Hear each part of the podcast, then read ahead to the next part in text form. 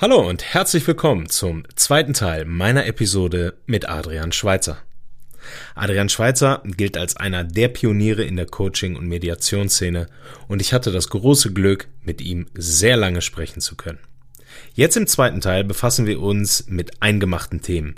Es geht um Coaching und Mediation, also die Unterschiede. Es geht um konkrete Beispiele, wie man das eigene Mindset verändern kann, sowie natürlich Highlights aus seiner Coaching-Erfahrung mit über 1000 Coachings. Und zum Ende gibt es natürlich wie immer die Rapid Fire Questions, die ich jedem Gast stelle. Ihr habt den ersten Teil noch nicht gehört? Dann hier aufhören und sofort den ersten Teil runterladen, denn natürlich bauen diese Teile aufeinander auf. Zum Ende des ersten Teiles beschäftigen wir uns mit den Begriffen Mediation und Coaching. Dabei stellt Adrian heraus, dass Mediation die Konfliktlösung zwischen Köpfen ist, also zwischen verschiedenen Parteien, und Coaching im Grunde genommen Konfliktlösung im Kopf ist. Und obwohl beide Begriffe unterschiedlicher Natur sind, seien sie prinzipiell dasselbe, vor allen Dingen auch was die Herangehensweise betrifft. Dies möchte Adrian Schweizer uns nun erklären. Doch bevor er das tut, arbeitet er drei Sorten der Konfliktlösung für uns heraus.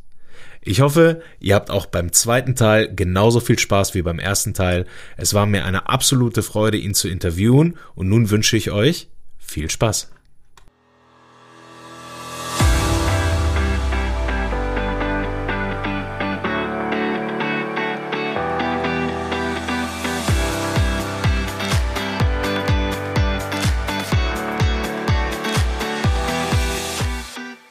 Lass mich zuerst vielleicht noch was anderes sagen. Ich unterscheide drei Sorten von Konfliktlösung. Ja? Die eine ist Konfliktlösung mit Macht. Ja? Da betrachte ich den Konflikt gelöst, wenn der Gegner tot ist. Ja? Also das heißt, es gibt nichts anderes und du hast auf, in vielen Gesellschaften heute auch beispielsweise diese äh, Clans oder weiß ich nicht was, diese feudalen Gesellschaften. Ja, da besteht die Konfliktlösung daraus, ja, die ehrenwerte Gesellschaft, der andere muss eliminiert werden. Ja, dann ist der Konflikt gelöst.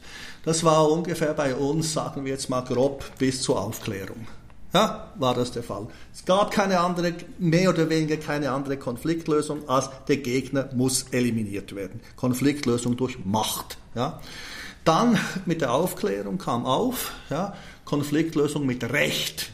Aber jetzt aufgepasst, Recht ist mehr oder weniger der kondensierte Volkswille, das für alle gilt. Ja? Also früher, natürlich kannst du auch beispielsweise, China hat ja ein vollkommen anderes Rechtsverständnis. Ja? Bei China ist Recht der, der Wille der sino-marxistischen Partei. Ja? Aber bei uns geht man in der Schweiz wenigstens, geht man davon aus, man, äh, es ist ja alles vom Volk abgesegnet, das Recht der, äh, die Konfliktlösung ist, die der, der Staat zur Verfügung stellt. Ja. Das heißt, anstatt den anderen jetzt totzuschlagen, ja, äh, gehe ich zum Anwalt und der Anwalt findet dann meinen Anspruch raus, ja, und dann gehen wir beide, also ich mit meinem Anwalt die andere Partei mit dem Anwalt, gehen dann vor Gericht, ja, und dort ist es so, dass der Richter dann sagt, wer Recht hat und wer nicht, ja. Das ist genau gleich, wie wenn Brüderchen und Schwesterchen zu Papi gehen und, und jedes tut seinem äh, dem Papi erklären oder Mami erklären, der hat das gemacht und der hat das gemacht, ja. Und Papi spricht dann Recht. Also ich bin der Meinung, das ist immer noch keine unbedingt erwachsene Form der Konfliktlösung. Ja. Und die dritte Form der Konfliktlösung ist dann der Interessenausgleich, ja. Weil man mindestens seit Freud festgestellt hat, ja, dass das, was man tut, ja, eigentlich nur Oberfläche ist, ja, und wie soll ich sagen, dass es eigentlich um Motive geht, ja, um Interessen geht, dass es um irgendwelche unbewussten Sachen geht, die sich in dem da hier äh, verwirklichen. Ja.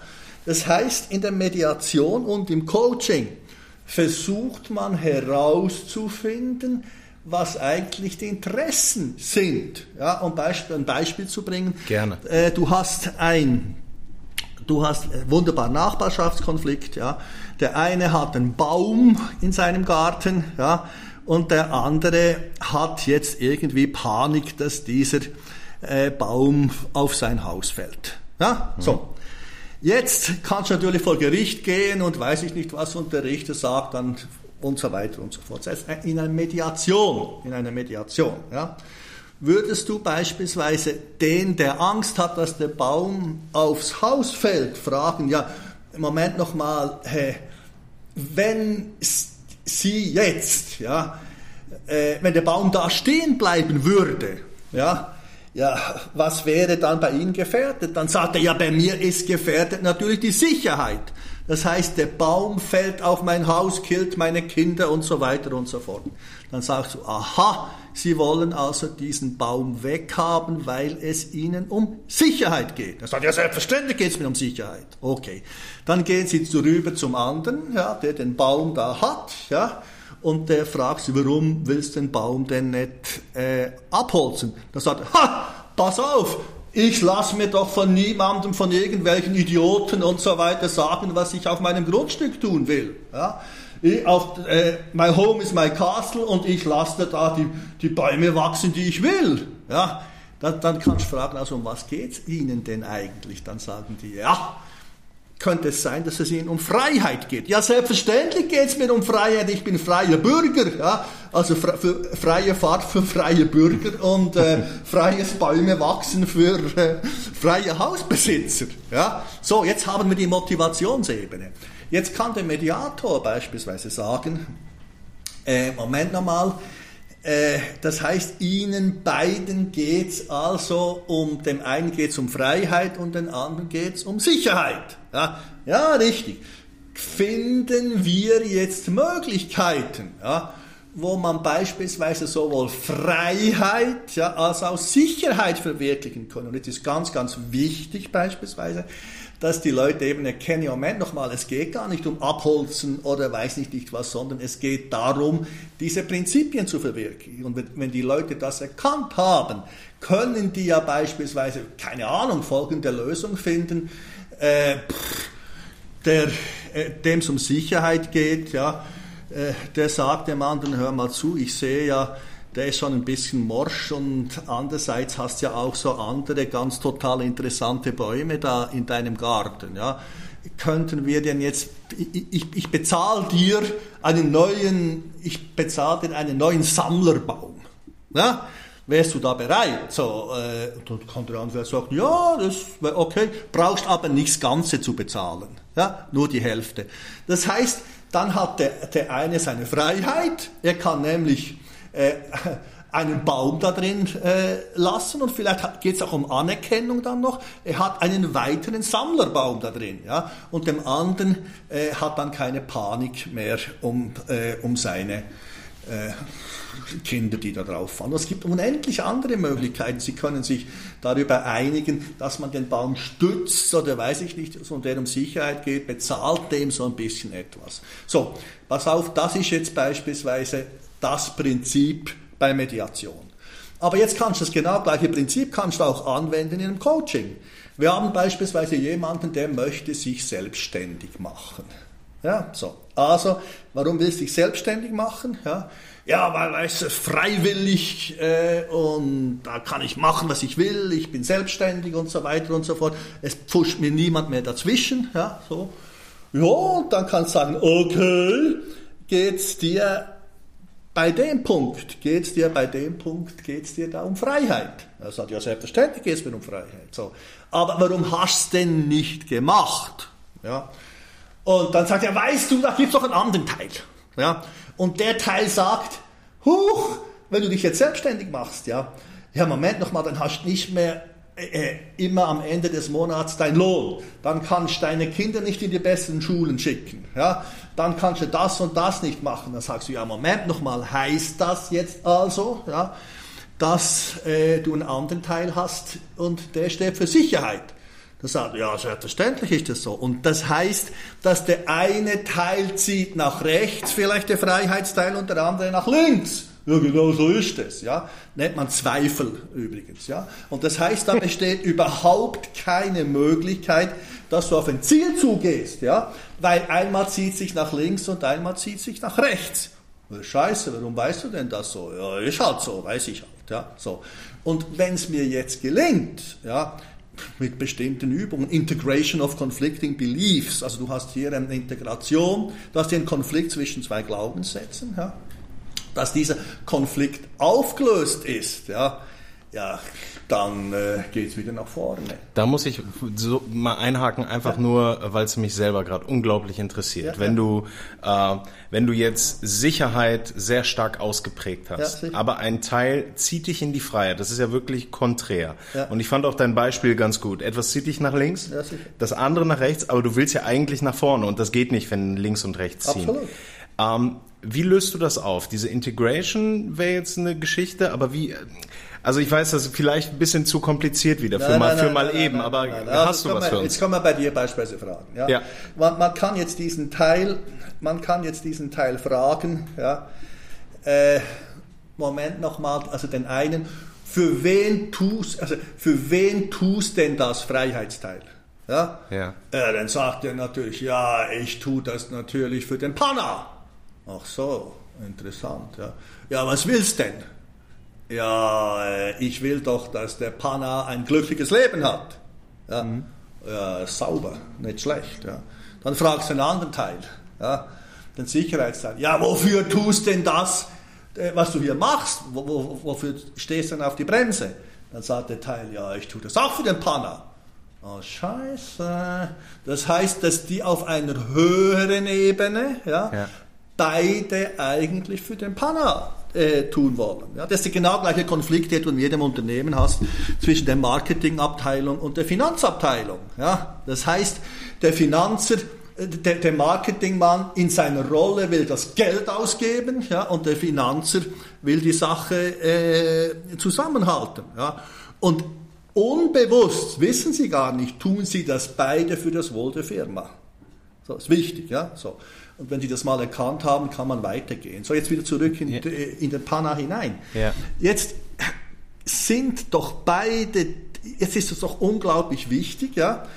Äh, kann sich erinnern, vielleicht kann ich den Panna fragen, Panna, gab es denn mal in deinem Leben bestimmte Situationen, ja, wo es sehr wichtig war, dass dieser Freiheitsteil äh, gewirkt hat, ja? Dann sagst du, ja, da und so weiter und mhm. so fort. Dann frage ich, Moment nochmal, gab es denn bestimmte Situationen, wo es sehr wichtig gewesen ist für dich, dass dieser äh, Sicherheitsteil gewirkt hat? Und erinnerst du dich an diese Situationen? Und jetzt kannst du beispielsweise den Freiheitsteil fragen, ja, Moment nochmal, Freiheitsteil. Wäre es denn jetzt möglich, dass wir es so machen könnten, ja, dass sowohl Freiheit als auch Sicherheit realisiert werden würden, ja, dass dem Pana noch besser geht, ja, und was von dem, was der Sicherheitsteil äh, gebrauchen kann, oder was, was der Sicherheitsteil kann, ja, kannst du denn gebrauchen? Dann sagt der Freiheitsteil beispielsweise, ja, also was ich gebrauchen kann, ist, der Sicherheitsteil kann gut planen. Also der hat so die Übersicht. Ja, gut, okay. Dann kannst du fragen, ja, was kann denn der Sicherheitsteil sonst noch, äh, was du gebrauchen kannst? Oh, dann sagt er, was könnte der sagen, Panna? Was könnte der sagen? Der Sicherheitsteil, oh, jetzt hast du mich, jetzt, äh, jetzt erwischt du mich, ja. Das ist, das ist. Also was könnte ja. der Freiheitsteil vom Sicherheitsteil gebrauchen? Der Freiheitsteil vom Sicherheitsteil, ja. ja das wäre das wäre Planung, das wäre ja, Struktur. Strukturgebung. Ne, sowas. Ähm, Vielleicht Geduld. Ja. Solche Sachen, ja. Ja, und eine gewisse Ruhe, ne? es ist ja immer dasselbe beim Absolut. Sicherheitsdenken. Ja. Absolut. So. Und jetzt kann es Gegenteil machen. Jetzt hat es einen Sicherheitsteil. Was könnte denn der Sicherheitsteil vom Freiheitsteil gebrauchen, damit er noch, der Pana dann eben noch mehr Sicherheit hat, aber das dieses Gegeneinandergehen nicht mehr geht. Was könnte denn der das, Was wäre Kreativität? Kreativität auf jeden Fall. Der Freiheitsteil ist mit Sicherheit kreativer als der Sicherheitsteil. Vielleicht ja. auch Sachen nicht zu ernst nehmen. Okay, also ein bisschen Humor beispielsweise, ja. Flexibilität. Also Sachen. diese Einfachheit des Lebens, ne? also im Moment leben. Weil ich denke mal, ein sicherheitslebender so. Mensch lebt ja nicht im Moment. Absolut, ja. So. Das wären so. so. Also und jetzt, was, was ich da mache, ist beispielsweise nichts anderes. Ja äh, also wir würden eben diese Teile im Raum aufstellen. Ja? Und dann würde ich dich fragen, okay, jetzt äh, äh, Freiheitsteil, geh einmal da hinein, ja, wo du eine Situation, wo du unglaublich kreativ gewesen bist. Ja, dann sagst du, was könntest du sagen irgendwann? Wo ich, äh, wo ich sehr kreativ ja. gewesen bin. Ähm, äh, Bildung einer eigenen Schule. Bildung einer eigenen Schule. Ja. So, dann würde ich dich bitten, beispielsweise, würde ich dich mhm. bitten, dass du das jetzt vollkommen noch einmal äh, erlebst, wie das damals gewesen ist. Ja. Du bist assoziiert in dir drin, du siehst, du hörst, du riechst, du schmeckst, du spürst. Ja? Mhm. Also das heißt, was jetzt geschieht, ist aus dem Unbewussten, aus dem limbischen System kommt diese Erinnerung hoch, sie wird liquid, ja, und dann bitte ich dich mit dieser Erinnerung, ja, in den Sicherheitsteil einzusteigen. Die Erinnerung von diesem Sicherheitsteil ist ebenfalls liquid, ja, weil wir das ja vorhin hochgeholt haben. Und damit, was dann geschieht, ist, die beiden Liquiden vermengen sich ja, und es entsteht etwas Drittes. Und das machen wir jetzt bei so einer Integration of Conflicting Beliefs, machen wir das sechsmal. Mhm. Ja, das heißt, ich tue dann äh, drei Ressourcen hochfahren, in die Richtung geben, drei Ressourcen hochfahren, in die andere Richtung geben. Ja, und dann wirst du mit Erstaunen feststellen, ja, so, dass die zwei Teile nicht mehr da sind, sondern die ja. beiden Teile haben sich zu einem vereint, ja, so. Und, äh, es, und ich frage dann, wie fühlst du dich jetzt? Und du wirst dich anders fühlen als vorher. Und du wirst plötzlich im limbischen System ist jetzt äh, ein Konstrukt entstanden, sage ich jetzt einmal, das dem Panna ermöglicht, das dir ermöglicht, ja, gleichzeitig sicher und frei zu sein. Also es ist nicht mehr entweder oder, sondern es ist sowohl als auch. Und das wird dir dann äh, die Möglichkeit geben, dich anders zu verhalten. Also das ist so etwa, das ist ein Format aus dem Coaching, äh, das ist wieder identisch ist mit dem, was wir in der Mediation haben. Und ich sage, das bezeichne ich dann eben alles Macht, Recht, Interessenausgleich, das ist Interessenausgleich, ja, weil wir haben im Coaching ja das Interesse nach Freiheit und das Interesse nach Sicherheit ausgeglichen. Im Mediationsprozess haben wir ebenfalls das Interesse von Freiheit und das Interesse von Sicherheit ausgeglichen. Jetzt wichtig, diese beiden Interessen sind nicht alle. Also ich arbeite mit neun Interessen. Das da ist Freiheit, Sicherheit, Anerkennung, Macht, Harmonie, äh, Intensität, Integrität, Fürsorge und äh, Wissen. Also, aber, aber also, das Prinzip dahinter ist immer das gleiche. Also ich muss hier einsteigen, ich muss auch äh, direkt sagen, du hast das so aufgezählt. Hier liegt kein Blatt Papier. Das muss man einfach auch mal äh, dazu sagen, äh, dass hier äh, keine Skripte liegen. Der Einzige, der hier was schreibt, das bin ich gerade. Ich ähm, mache das auch seit 30 Jahren. Also. Ja, aber es ist trotzdem, es ist trotzdem sehr, äh, sehr spannend zu sehen. Ja ich würde hier, was dein, was äh, Coaching und Mediation angeht, würde ich aufhören, auch wenn der ein oder andere Zuhörer mich wahrscheinlich gerade geißelt, weil das, was du gerade gesagt hast, war Gold wert. Aber wir werden nachher nochmal sowieso dazu zu sprechen kommen, wie man dich denn auch erreichen kann und wie man vielleicht davon auch ein bisschen oder von deinem Wissen halt auch profitieren kann. Jetzt möchte ich aber kurz nochmal auf dich als Person, auf dich als Coach. Du hast unglaublich viele Coachings, Mediationen durchgeführt. Mhm. Du giltst als einer der Pioniere in beiden Bereichen. Mhm. Ähm, zig Geschichten könntest du erzählen, aber ich bitte dich jetzt vielleicht mal so die Highlights, ein, zwei Highlights mal zu erwähnen, wo du sagst, das sind Mediationen oder Coachings gewesen mit Persönlichkeiten oder halt auch nicht, die dir unglaublich, die dich irgendwie emotional bewegt haben. Ja, also pass auf. Äh, ich habe ja selbst sicher etwa 100 äh, Coachings und Mediation beschrieben als Fälle. Ja?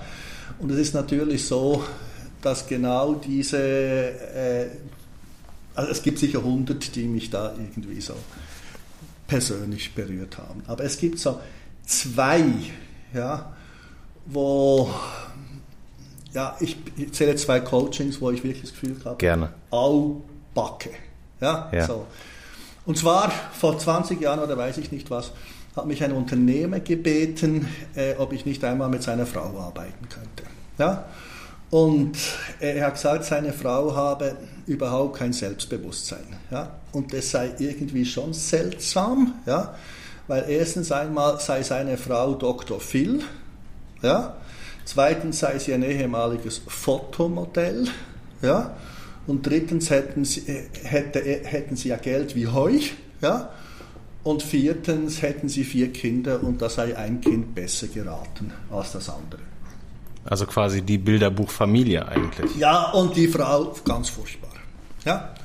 Also dann sind wir da, bin ich da hingegangen, bin dann mit der Frau irgendwo, äh, ja, wir sind da auf ein, in, in, in ein Seminarhotel gegangen und ich habe jetzt mal gesagt, sie soll dann mir einmal schildern, was ihr Problem sei. Dann hat sie gesagt, sehen Sie, Herr Schweizer, äh, ich weiß, dass ich Dr. Phil bin, ich weiß, dass ich Fotomodell gewesen bin, ich weiß, dass ich einen reichen Mann habe und wunderbares und ich weiß auch, dass ich vier Kinder habe. Ja? Und man sagt mir immer, was hast du denn für eine Meise? Aber ich erzähle Ihnen jetzt Folgendes. Wir gehen in den Golfclub. Ja, so. Und da begegnet mir als erstes Frau Meier. Ja, und das Erste, wenn ich Frau Meier begegne, ist, oh Gott, ist die Frau Meier eigentlich gescheit und wie bin ich dumm gegenüber der. Ja, und es kommt einfach von selbst hoch. Ja. Dann gehen wir weiter im, äh, und im nächsten Zimmer ist Frau Müller. Ja, so. Und dann sage ich mir, sagt es in mir innerlich, oh Gott, ist die Frau Müller aber unglaublich hübsch. Ja, im Vergleich zu mir, was bin ich für ein für ein armes Ugly Duckling. Ja? Also, und gut, dann im dritten Zimmer oder irgendwo nachher begegnet mir eine dritte Frau, ja, und ich weiß, dass die hat überhaupt nicht das Vermögen und das Personal und weiß ich nicht was, wir haben. Aber ich finde mich dann einfach auch furchtbar gegenüber der. Ja? Und im vierten Zimmer ist die nächste, dann habe ich das Gefühl, die hat auch die viel besseren Kinder als ich. Ja? So. Also, und ich, mein Mann hat mir schon hunderttausend Mal gesagt, also jetzt mach keinen Scheiß, aber es funktioniert einfach nicht. So. Was wir dann gemacht haben durch bestimmte Verfahren, äh, in einem Reprinting-Prozess sage ich das, wir haben, sie musste den Glaubenssatz sagen, also ich akzeptiere mich so, wie ich bin, ja, und da hat sich eine sogenannte Interferenz gebildet, das heißt, der Bauch hat sich zusammengezogen, ja, und das ist für mich ein Zeichen klar, sie glaubt nicht an diesen Satz. Also sind wir auf das, in die Zeit zurückgegangen, ja, bis da, wo dies Zusammenziehen nicht mehr da ist, ja, und dann bis nach vorne und da ist die Prägungssituation. So. Und was wir jetzt dort rausgefunden haben, ist, sie war fünf, sechs Jahre alt ja, und hat sich die Mandeln operieren lassen. Ja, so und wartete in einem Privatspital äh, oder weiß ich nicht was auf ihren Papa. Ja? Also muss ich vorstellen, das fünf-, sechsjährige Mädchen da, vier-, fünf-, sechsjährige Mädchen, wartet sehnlichst auf den Papa. Und plötzlich hört sie draußen, äh, wie auf dem Parkplatz Knirschen vom Kies ein Auto vorfährt und sie wusste, jetzt kommt der Papa. Jetzt schaut sie sich da um, ja, der Papa läuft da um ihr Zimmer rum da und dann klopft er an und sie sehnsüchtig den Papa erwartet. Der Papa kommt hinein und als erstes lächelt er die Krankenschwester an. Ja? Und in der Peng, ja, Glaubenssatz geprägt, ja, ich bin nichts wert oder ich bin niemand. Ja? Und das war der Auslöser dafür. Ja? Jetzt, wenn, sich, wenn doch jemand glaubt, ich bin niemand, ja, dann ist er eben niemand. Ja, und da kannst du einen Doktortitel haben, da kannst du Fotomodell sein, da kannst du einen Unternehmer äh, heiraten und die schönsten, besten Kinder der Welt haben. Du bist trotzdem niemand. Ja. Und das haben wir dann umgeprägt. Ja. Also wir sind vorher gegangen und haben ihnen ihre Ressourcen gegeben, dass diese Szene eben nicht noch einmal so stattfindet. Ja und es war dann eben so, dass Papa reingekommen ist ja, und hat dann als erstes sie angelächelt und die Sache war, äh, auf, äh, war gelöst. Also ganz wichtig, was für mich da wichtig war, ist zwei Sachen. Diese Prägungssituationen sind unglaublich wichtig. Ja? Und es spielt überhaupt keine Rolle, ob das ein großes Ereignis gewesen ist oder ob das ein kleines Ereignis gewesen sind. Es kann eine, es kann eine Situation gegeben haben, wo die ganze Familie im Auto ersäuft, ja, und du bist der Einzige, der überlebt, aber äh, keine Prägungssituation. Und, aber dann kann eine solche Sache da sein, ja, wo der Papa lächelt als erstes die Krankenschwester an und du bist für den Rest deines Lebens niemand. So. Jetzt eine zweite Geschichte. Bitte, weil die erste war schon. Eine, eine, eine, zweite, Wahnsinn. Gesch eine ja. zweite Geschichte. Auch vor x Jahren, in den 90er Jahren mal, äh, ich habe mit einer Frau gearbeitet und die Frau ist auf mich zugekommen und hat gesagt, Adrian, hör mal zu. Also, irgendwie habe ich das Gefühl, ja, dass alles in meinem Leben schief geht. Ja, meine erste Ehe ist schiefgegangen, meine zweite Ehe ist schiefgegangen, jetzt bin ich in der dritten Ehe verheiratet und die geht auch gleich schief. Ja. Mein Studium ist schiefgegangen. Ja. Äh, meine Kinder sind Idioten. Ja. Äh, zwei Geschäfte, die ich gegründet habe, alles, alles, alles, alles, alles, alles ist schiefgegangen. Ja, so. Also habe ich sie wieder gefragt, so, jetzt stellen wir uns einmal vor, was möchten Sie denn? Und sie hat gesagt, ja, ich habe Erfolg, in meinem Leben. Ja, gab eine, gab eine Dings, gab eine äh, Interferenz, haben wir zurückgeführt auf die Prägungssituation. Wir waren in den, sind wir folgendermaßen hingekommen in den 50er Jahren. Ja. Wiederum vier, fünfjähriges Mädchen, ja, Papa Anwalt, und wie, mal, wie damals war, als so, der hat in seinem Büro gearbeitet, das er in seinem Haus gehabt hat, irgendwo in Berlin in der Stadt, ja. Und dann hat man, ja, durfte man ja noch rauchen, gell, so. Und Papa hat da zum Arbeiten geraucht, ja, und hat das Mädel hat da gespielt. Ob das jetzt gesund ist oder nicht, seid bleibe dahingestellt. Und dann plötzlich waren irgendwie die Peter Stuyvesant oder was der damals geraucht hat, waren alle, ja. Und er hat dem Mädel ein zwei Markstück gegeben oder ein Markstück, ich weiß nicht mehr. Und hat gesagt, hey Mädel, geh mal bitte nach unten an den Kiosk und hol mir eine Schachtel Peter Stuyvesant. Ja. Das Mädel hat das ein oder zwei Markstück genommen, ja, ist die Treppe runtergegangen, hat aufgepasst da über die Straße und weiß ich nicht was und da ist irgendetwas geschehen. Auf jeden Fall ist erschrocken, ja, und es ist ihm das zwei Markstück, sagen wir jetzt mal, aus der Hand gefallen, weggerollt und in den Gully. Ja, also jetzt war dieses zwei Markstück war, war weg. Und das Mädel hat sich gegrämt ja, und ist zurückgegangen und hat gesagt, Papa, du glaubst es nicht. Ja.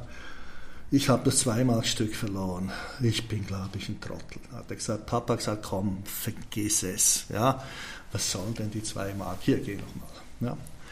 Dann ist das Mädel wieder runtergegangen, ja, und jetzt ganz langsam da, ganz langsam auch über diesen Gully gelaufen und als es über diesem Gully war, hat es unten geblinkt und es hat das Zweimarkstück gegeben, ist erschrocken, die Hand ist aufgegangen und auch das zweite Zweimarkstück ist runtergefallen.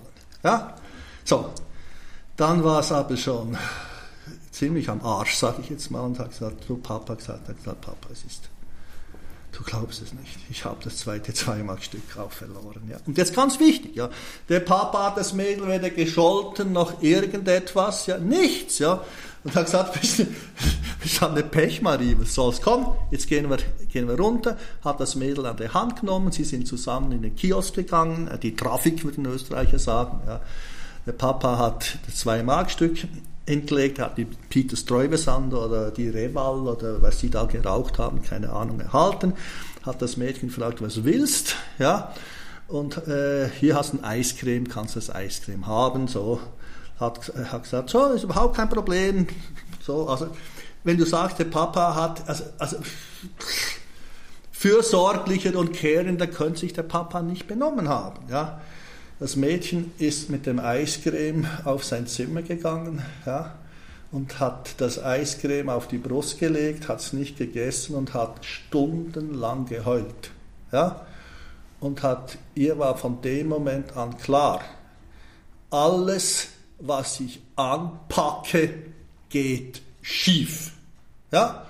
Und genau das, genau das hat sich dann in ihrem Leben äh, verwirklicht. Ja? Äh, wichtig, wir haben das auch wieder umgebaut ja. und es ging dann in eine andere Richtung. Was ich jetzt damit sagen möchte, was mir hier ganz, ganz wichtig ist, das Prägen von diesen Glaubenssätzen ja, hat nichts mit den anderen Leuten zu tun. Ja, obwohl dieser Vater ja, absolut, der hat das Mädel weder geschlagen noch irgendetwas, war absolut caring und trotzdem hat das Mädel geglaubt, alles, was ich mache, geht schief. Das ist mir ganz, ganz wichtig zu sagen, weil es ist ja eigentlich so, dass diese wirklich diese Kernglaubenssätze, die dann den ganzen, das, den ganzen Rest unseres Lebens bestimmen, aus meiner 30-jährigen Erfahrung, werden die hauptsächlich in den ersten sechs, sieben Jahren geprägt. Und etwas weiteres ist wichtig. Ich habe jetzt zwei Beispiele hier gebracht, wo der Mann, ein Mann dabei war. Hm. 90 Prozent geht es immer um die Mutter. Ja, ja ist das so ein ja, Muster? Ja, ist, so. ist, halt so. Ja. ja. ist auch so, weil ja die Mutter die Hauptbezugsperson in dieser Zeit ist. Ja. Und jetzt haben dann viele Frauen haben dann, ach, ich bin schuld, dass mein Kind jetzt so schlecht gegangen ist, die das hören. Den möchte ich allen sagen, tut mir leid, ihr seid nicht schuld. Das Kind prägt, was es will. Ja? Und das ist wiederum abhängig dann vermutlich von epigenetischen Sachen, die äh, äh aus ähm, von den Eltern und Großeltern und so weiter kommen. Ja, wichtig ist mir nur zu sagen, dass die Neurobiologie halt, halt sagt, ja, dass ungefähr 80, 90 Prozent ja, von dem, was wir tun, entweder genetischen Ursprungs, epigenetischen Ursprung, pränatalen Ursprungs oder in den ersten sechs, sieben Jahren entsteht. Ja? Äh, und das heißt, wenn du die Glaubenssätze kennst von einer Person, wenn die Person 8, 9, 10 Jahre alt ist, dann kannst du eigentlich sagen, wo die mit 40, 50 endet. Ich war selbst in meinem Leben mal Untersuchungsrichter ja, mhm. und dann ist es ja so, dass du, also du musst, du führst die Untersuchung, da kommen dann halt diese Knackis oder weiß ich nicht was, ja, kommen dann dazu und dann liest du den ersten Lebenslauf. Ja. Und dann liest du da irgendwie Scheidungskind, äh, Vater Alkoholiker, Mutter weiß ich nicht was, dann äh, weggegeben zu Pflegeeltern, erste Kriminelle. Sagst oh Scheiße, sagst du dann. Ja, okay, habe ich so gemacht. Ja. Dann kam das, äh, kommt der zweite Knacki oder irgendwie so, ja. Und dann liest du den Lebenslauf auch und du glaubst nicht, das ist ungefähr die Kopie vom ersten. Ja, so. Dann liest den dritten und liest den vierten und nachdem du zehn solche Lebensläufe gelesen hast, musst du keinen Lebenslauf mehr lesen. Ja? Weil die Lebensläufe sind alle gleich. Ja? Du hast alles äh, ganz, ganz heavy Verwerfungen bei denen. Ja? Äh, sie waren nicht in der Lage, irgendwelche Bindungsenergien aufzubauen. Die Mutter hat eine postnatale Depression gehabt. Ja? Dann haben die Kinder, sind die Eltern geschieden und dann dieses und jenes und so weiter und so fort. So. Und das führt dann halt, sage ich jetzt einmal, zu, zu schweren Verhaltensstörungen. So. Ja. Und das würde, das war für mich schon in den 80er Jahren, war mir dann klar, dass da in diesen ersten Lebensjahren etwas ganz, ganz, ganz, ganz Entscheidendes in jedem Leben passiert ist. Also so, wie ich eben vorhin auch gesagt habe, äh, was ich begonnen habe zu glauben, ich kriege das Fünfpfennigstück und, ja. und die Semmel. Ja, so, so, das war jetzt eine positive Prägung. Ich habe auch andere negativen Prägungen erhalten. Ja. Also wichtig war mir beispielsweise auch, wo ich mich selbstständig gemacht habe, habe ich auch das Gefühl gehabt, ich muss alles alleine machen. Ja, so, das haben wir dann auch umgeprägt, das kam dann raus, mir wird geholfen. Ja. Und das war völlig wahnsinnig, wie sich das dann verwirklicht hat. Also einer meiner ersten Kunden war dann der Sohn vom UNO-Generalsekretär Waldheim. Ja, so. Ja, und wenn man jetzt einer der ersten Kunden, der, vom, der Sohn vom UNO-Generalsekretär Waldheim ist, kann schon mal überlegen, was der für Freunde hat. Ja. Und so bin ich dann relativ früh, wie soll ich mal sagen, in Bad Homburg, in äh, ja, in Grünwald und weiß ich nicht was da, wo die Leute eben leben, ja, ein- und ausgegangen. Ich glaube heute noch, ich glaube heute noch dran, mir wird geholfen. Ja, also ich musste einfach machen, ich gehe auf meinem Weg weiter und irgendwie kommt es dann kommt das irgendwie gut. Das ist eine tiefe Überzeugung von mir. Ja. Aber ich finde das spannend, auch vor allen Dingen diese zwei Beispiele. Sie geben zumindest mal auch persönlich Anhalt, vielleicht auch mal darüber nachzudenken, was könnte das denn bei einem selber gewesen sein. Ne? Ja, pass auf, ganz, ganz wichtig. Ja. Äh, diese Sachen, äh, die meisten Leute, also wenn ich sage, ich habe schon tausend solche Sachen herausgefunden, hm. äh, ein einziger, ein einziger hat sich wirklich an das richtige e Ereignis erinnert. Okay, also das, das geht alles, nicht alleine.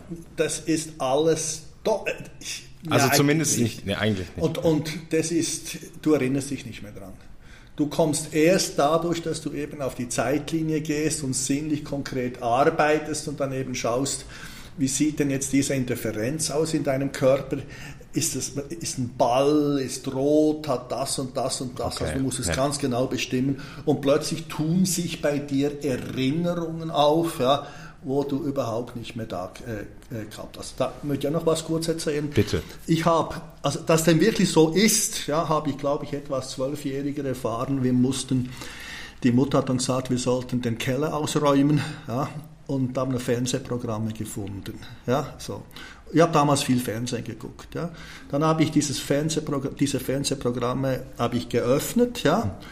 Und wie ich das Fernsehprogramm gesehen habe von einem Tag, der vier, fünf Jahre zurückgelegen hat, ja, ist mir plötzlich schlagartig klar geworden, was wir an diesem Tag gemacht haben. Ich wusste, was wir in der Schule gehabt haben, ich wusste, was es zum Mittagessen gehabt haben. Also, und das habe ich dann, war ich völlig erstaunt, vielleicht elf, zwölf Jahre alt. Ja und habe dann gesehen, dass dieses Fernsehprogramm nichts anderes ist als ein Anker, ja, an dem die anderen Erinnerungen äh, angehängt sind. Also mit, über diese Fernsehprogramme, ich, also ich war völlig, ich war völlig erstaunt. Ja. Ich habe dann da geguckt, dieses Fernsehprogramm angeschaut und dann wusste ich plötzlich, was ich äh, am 6. März fünf Jahre vorher, was es in der Schule gegeben hat, was es zum Mittagessen gegeben hat und so weiter und so fort. Also ich glaube, auch wenn das dem Vergessen anheim ist, aus persönlicher Erfahrung und aus tausend Coachings, die ich sicher gemacht habe, äh,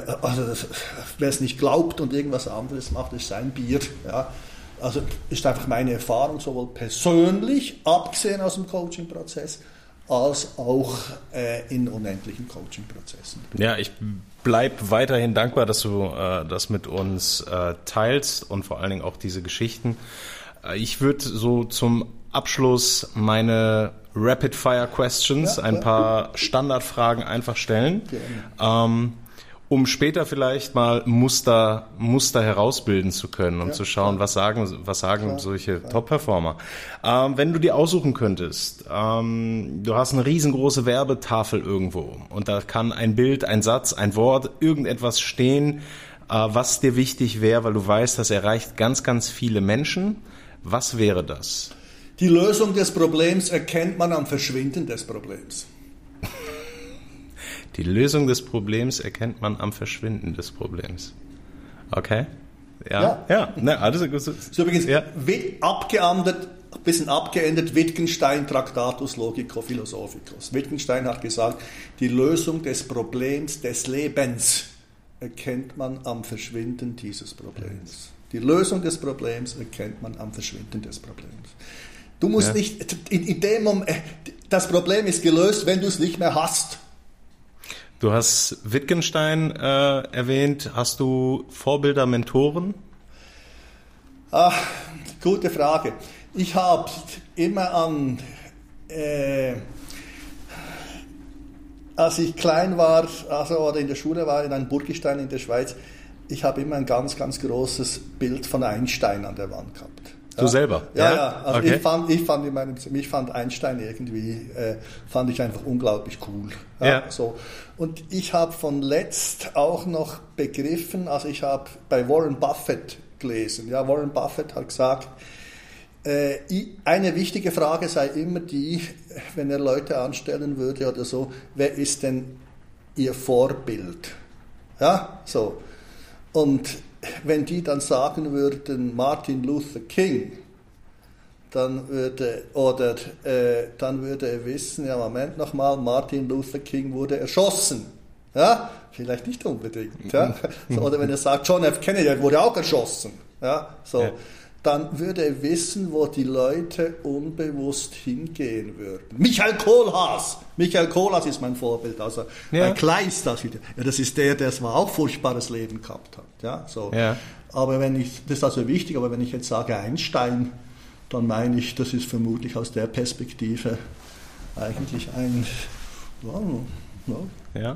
Wenn du, wenn du an Erfolg denkst, da ist jetzt die Frage, deswegen möchte ich die ein bisschen spezifizieren, ja, wer ist die dritte Person, die dir dazu einfällt? Weil wir haben immer, wenn wir an Erfolg denken, die erfolgreiche Person, keine Ahnung, Elon Musk, weil so und so. Also ich möchte jetzt nicht diese äh, Dinge, die uns so spontan einfallen. Mhm. Ne? Ähm, wenn du daran denkst, wenn du an Erfolg denkst, welche Person wäre das? So ja, jetzt pass auf. Ähm, äh, sonst noch eine Person. Also, es ist schwer. Also, ich glaube, ich, ich, eine erfolgreiche Person, würde ich meinen, ist eine Person, die intellektuell Erfolg hat, ja, die sowohl materiell Erfolg hat, ja, die emotional Erfolg hat und die auch äh, geistig Erfolg hat. Ja. Und ich kann dir im Moment nicht sagen, ich habe mir das noch nie irgendwie überlegt, überlegt, aber es ist etwas, wo ich eigentlich seit 40, 50 Jahren mein Leben versuche hinzusteuern. Also dass ich sowohl mehr intellektuelle Ziele nehme, materielle, emotionale, als auch geistige Ziele. Diese Aber wer das alles erlebt, weiß ich nicht.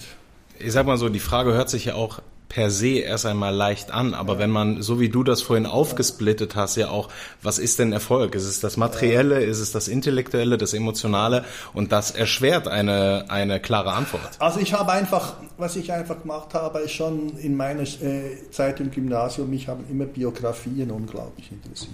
Ja. Ich habe hunderte von Biografien gelesen. Ja, so also von Künstlern, von Wissenschaftlern. Mich hat immer interessiert, was haben denn die gemacht? Ja? Die Bärbel liest immer die Werke von den Künstlern. Ja? Hm. Das interessiert mich nicht so besonders. Ja? Mich interessiert viel, viel mehr, wie haben die gelebt? Ja. Was haben die gemacht? Was kann ich von denen lernen? Ja?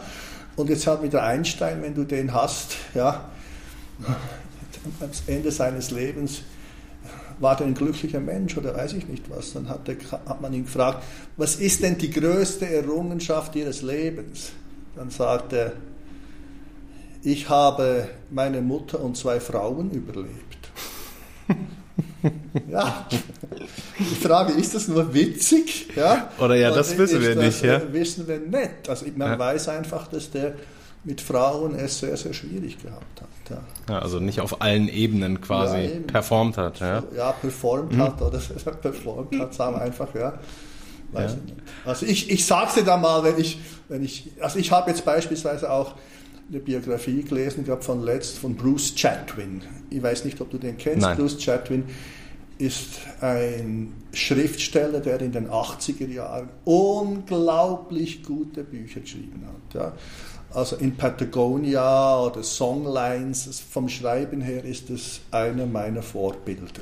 Ja, so. Äh, und jetzt liest die Biografie von Nicholas Shakespeare und ich glaube, ich wäre froh, wenn ich dem nie in meinem Leben begegnet wäre. Also wenn du das liest, das muss mehr oder weniger ein Vollarschloch gewesen sein, sage ich jetzt ja. mal so. Ja, so. Spannend. Und Goethe war ja, glaube ich, auch nicht der angenehmste Mensch, beispielsweise. Ja. Ja. Wittgenstein ebenfalls nicht. Ja, ich weiß es nicht. Also ich, ich überlege mir das noch. alles gut, Vorbild alles gut. Aber wir, du bist ja jetzt gerade schon in die Literatur so ein bisschen. Ähm, hast du, wenn du dir, ich durfte ja jetzt gerade einen Teil deiner Bücher begutachten und das ist ja phänomenal. Äh, und ich habe dir da ja schon die Frage gestellt, aber ich möchte, dass meine Zuhörer das auch hören. Wenn du gezwungen wärst, nur ein, es müssten alle Bücher müssten auf einmal weg und du darfst nur eins behalten, welches wäre es? Das Taote King von Lao Tse. Also das wäre. Das halte ich für das beste und intelligenteste Buch überhaupt, das je geschrieben wurde. Also wichtig ist, das Tao Te King ist ja mehr oder weniger Weißt, wir haben im, im Progymnasium mussten wir ein Gedicht auswendig lernen, von Bertolt Brecht. Entstehung des Buches Tao Te King auf dem Wege des Laozi in die Emigration, als er 70 war und war gebrechlich und so weiter und so fort. Und ich habe das dann mal versucht zu lesen. Es ist sehr, sehr, sehr schwer zu lesen. Das kann man nur mit eigener Erfahrung lesen, aber das ist das. Das, das, das ist auf der Ebene, weißt du, wie Bibel oder Koran oder, mhm. und die anderen, aber ich finde das viel, viel, viel, viel, viel, viel, viel weiter. Verschenkst du auch Bücher und wenn ja, welches hast du, welches verschenkst du okay. gerne? Ich verschenke nicht oft Bücher. Ja, eigentlich äh, überhaupt nicht, sage ich jetzt einmal. Ja. ja. Aber ich habe im letzten Monat ein Buch äh, dreimal verschenkt. Ja. Und zwar Der Halbbart von Charles Lewinsky. Ja. Also der Charles Lewinsky ist ein Schweizer Schriftsteller, der ist nicht so bekannt. Und der hat ein Buch geschrieben, mehr oder weniger über äh, die Zeit der Entstehung der Eidgenossenschaft. Ja, in 86 kleinen Kapiteln, ja, wo er eigentlich in den Kopf so eines 13-, 14-Jährigen reingeht. Ja, und er beschreibt die ganze Sache aus dessen Sicht. Also das ist sowas von absolut Wahnsinn, was der dort schreibt. Ja. Also das kennst du nur noch von Shakespeare oder von Jeremias Gotthelf. Ich meine, der ist auch in Deutschland nicht bekannt. Ja äh, ist ein Schweizer Schriftsteller, der ist so unglaublich, wie der das einfängt, wie der das schreibt, ja, so. Und dann bringt er auch schweizerdeutsche Ausdrücke rein und es fasziniert dich einfach. Ich war mit meinem Freund, dem Hans-Jörg, mit dem ich jetzt gerade auf Madeira gewesen bin, dem habe ich dann das Buch auch gegeben. Also ich habe es ihm nicht geschenkt, ich habe es dabei. Ich so, er hat gesagt, das würde ich nicht zurückkriegen. also hast du es verschenkt? Ja, ja nein, nein, bevor, bevor er es gelesen ah, habe. Okay, ja, okay, ja. So. Und er hat gesagt, das sei eines der wahnsinnigsten Bücher, die er je gelesen hat. Also Charles. Lewinsky, ja, der Halbbart. Halbbart. Ja. Danke für die Empfehlung. Ja. Halbbart, Halbbart übrigens, weil der ja nach dem Buch, ja, die Halbbarte erfunden hat, respektive anstatt Halbbarte die Hellebarde. Also okay. das ist dieses Instrument, wo die Schweizer dann, als die Ritter aus dem Heiligen Römischen Reich deutscher Nation gekommen sind, äh, konnten sie sich die vom Leibe halten und sie aus den aus den Sätteln holen. Also ah, okay. Hellebarde ja. ist einfach eine Art Beil, ja, ja, so an einem ganz, ganz, ganz langen, äh, zwei, drei Meter langen äh, Stab, ja, wo du einerseits ein Beil auf der einen Seite hast, dann hast du vorne einen Dorn. Ah, jetzt weiß ich, Seite, ja. Hellebarde heißt ja. das, ja. Okay. Und der musste sich, Lewinsky musste ja den Typen da, dem Hauptdarsteller, nenne ich dem Hauptdarsteller eben auf den Namen kam, auf Halbbart. Fand ich irgendwie lustig. Also hm? ich, ich, wusste am Anfang nicht, wie, blöd der Name. Bist du durch Zufall drauf gekommen? Nein, da steht es drin. Nee, ah, auf, das auf, Buch. auf das Buch. Nein, nein, es hat mir, die Bärbel hat es mir geschenkt. Ah, ja, so, ja, aber ich gut. wollte ja, ich habe es, ist, äh, in der Weltwoche war eine eine Besprechung von dem und da habe ich gesagt, das tue ich mir auf jeden Fall. Dann ziehe ich mir das rein. Sehr gut. Eine, eine letzte Rapid-Fire-Question. Ja. Äh, welche Investition unter 100 Euro, das muss ja erschwinglich sein, hast du getätigt in den von mir aus letzten Monaten oder von mir aus auch Jahren, wenn dich nicht erinnerst, die dein Leben beeinflusst haben? Ja, also positiv, vor, positiv also bitte. Folgendermaßen, ja. ja ich bin ja so irgendwie so Zigarrenraucher. Also ich bin kein Zigarrenraucher, also mal das ist wichtig, ja. Ich rauche eigentlich immer Zigarren nur zu zweit, ja. Und äh, weil ich das eine schöne Geste finde. Und da ist natürlich die Frage, was ist eigentlich die beste aller Zigarren, ja. Bis jetzt war ich immer der Meinung, so eine Behike, also Cohiba Behike, das Problem ist, dass das Stück 50 Euro kostet. Ja, ja. Stück 50 Euro. Wow, okay. Und die haben auch in der Qualität nachgelassen. So, und jetzt hat mir der Hans-Jörg da, wo wir äh, auf Madeira waren, hat er gesagt, er habe jetzt die perfekte Zigarre gefunden. Ja. Das sei nämlich die äh, Partagas Maduro 1. Ja. Partagas Maduro, Maduro 1. 1 ja, ja, die haben wir dann geraucht. Ja. Und ich bin mittlerweile auch der Meinung, dass die unglaublich gut ist. Ja, kostet, glaube ich, nur für 14 Euro oder irgendetwas. Das habe ich mir dann aus geheimen Quellen, mhm. weil die kriegst du eigentlich äh, nicht, habe ich mir dann also für 14 Euro. Achso, die kann man hier gar nicht kaufen. Ja, die werden fast nicht hergestellt. Ach so, und so. trotzdem so günstig, obwohl die nicht ja, hergestellt werden? Ja, das ist eben geheim. Okay, gut, ja, okay. Du, du, merkst, ich will ein bisschen, ich will ja, immer ja, the Secret Sauce. Okay, ja, ja, okay. So. Und da habe ich dann zwei da gekauft für 28 Euro, glaube ich. Und, und ich glaube, jetzt dabei bleiben wir jetzt. Sonst muss ich dann noch die anderen wegrauchen. Ja, jetzt muss ich, jetzt muss ich Raucher werden, um äh, herauszufinden, ob du recht hattest. Prima. Adrian, du hast so viele Angebote, äh, von der Mediation über verschiedene Coachings, Business Coaching. Wenn die Leute mehr über dich erfahren möchten oder über dein Angebot, weil sie das hier gehört haben und sagen, wow, ich glaube, das könnte ich sehr gut für mein Leben oder für mein Business vielleicht gebrauchen. Wie erreicht man dich am besten? Wie informiert man sich über ja. dich am besten? Also man kann beispielsweise äh, auf meine Website gehen. Das ist einfach nichts anderes als adrianschweizer.ch. Ja. adrianschweizer.ch. Ja. Und man kann man mir auch direkt eine Mail äh, schicken unter schweizer.coaching.mediation at gmail.com. Ja. Und das, was mir im Moment so am liebsten ist, ist eigentlich meine Ausbildung zum Executive Coach, sage ich jetzt einmal. Ja die ich ja in Hagen 20 Jahre lang gemacht habe und die Leute, die die gemacht haben, sagen alle, die sei, naja, nicht schlecht. Die soll nicht so, so schlecht sein, ja? Nicht so schlecht ja, sein. Habe ich auch schon gehört. Ja, und die mache ich im Moment äh, in der Schweiz hier. Ja, da findet man die Sachen bei den Downloads, wenn man unter Adrian Schweizer .ch geht und ich mache sie auch in Deutschland und wir fangen in Deutschland im April wieder an, da muss man gehen auf ICOME. ICOME? I-K-O-M-E.de, ja, das ist mein Freund der Gernot Barth, der macht mit der Steinbeis äh, Universität zusammen, hatte da ein Institut und wir fangen da Ende April wieder an in, äh, in Leipzig und wenn man auf Ikome geht, muss man dort halt äh, äh, suchen. Man kann auch eingeben ikome.de Business Coaching Adrian Schweizer oder sowas, dann kommt ja die Suchmaschine, glaube ich, direkt da drauf. Und wichtig ist, äh, du hast ja jetzt dieses Corona-Zeugs und weiß ich nicht was und da sind so Seminare ein bisschen schwer zu bewerben. Jetzt habe ich diese wunderbare Idee gehabt. Ich mache das erste Modul kostenfrei. Ja, das heißt, man kann vier Tage hinkommen ja, so, und kann dann äh, sich entscheiden, ob man weitermachen will oder nicht. Und aus meiner Erfahrung seit 30 Jahren geht es nach der genau gleichen Regel äh, wie äh, auch in der Pharmaforschung. Jedes Medikament, äh, ein Drittel ja, wirkt es langfristig, bei einem Drittel der Leute wirkt es mittelfristig und bei einem Drittel der Leute wirkt es überhaupt nicht. Und meine Erfahrung seit 20 Jahren ist, bei dem, was ich mache, sagt ein Drittel der Leute, so einen vollkommenen Schwachsinn habe ich noch nie in meinem Leben gehört, das ist wunderbar. So.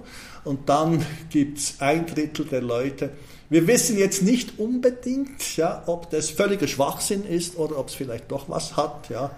Und ein Drittel der Leute sagt dann, ja, Moment nochmal, das ist jetzt irgendetwas, was ich schon lange gesucht habe. Ja. Und äh, da möchte ich weitermachen. Und dieses letzte Drittel, das interessiert mich jetzt. Ja. Und vom mittleren Drittel ist es dann so, dass die Hälfte, also ein Sechstel, braucht etwa dann noch zehn Jahre, bis sie bemerkt haben, dass es doch kein Schwachsinn ist. ja. Also ich so. werde alle, ja. alle Links und all das, was so. du gesagt hast, packe ich auch nochmal in die Show Notes, dass äh, Hörer sich das auch nochmal, die Links und alles gut und genau finden können. Ähm, und vor allen Dingen auch äh, die Geschichte mit April ist ja, ich sag mal, ein sehr, sehr gutes Angebot, denn da kann man es erfahren und geht auch noch kein Risiko in Anführungsstrichen no, ein. Nicht, also muss auf die Unterkunft bezahlen, ja, ja aber, aber, das aber ist, allerdings ist, ist überhaupt nicht. Und dann kann man testen, eben wie schon gesagt, ob es. Zu welchem Drittel man gehört. Ja, genau. ja, perfekt. Ja, super. Also wir haben eine ganze Menge äh, abgedeckt. Ich äh, danke dir unglaublich für deine Zeit und deine Bereitschaft. Du bist viel beschäftigt. Hast trotzdem, hast trotzdem hier mitgemacht. Und ja, ich würde sagen, wir belassen es dabei. Vielen, vielen Dank, Adrian. Hanna, vielen Dank für dein Herkommen. So, meine Lieben, Das war die Doppelepisode mit Adrian Schweizer. Ich hoffe, ihr konntet einiges mitnehmen und vor allen Dingen hattet auch beim Zuhören so viel Spaß wie ich beim Interview selbst. Es war mir eine absolute Ehre und eine Freude, Adrian Schweizer zu interviewen. Und nun Wollt ihr mehr über Adrian Schweizer wissen oder vielleicht über seine Business Coach Ausbildung? Gar kein Problem. Ihr findet ihn unter www Adrian Schweizer, alles zusammengeschrieben, .ch, ganz wichtig, nicht de, sondern ch, das ist seine persönliche Homepage. Oder aber schaut unter ikome, ikome.de und sucht dort den Reiter Business Coach. Dort findet ihr seine Angebote, was den Business Coach angeht.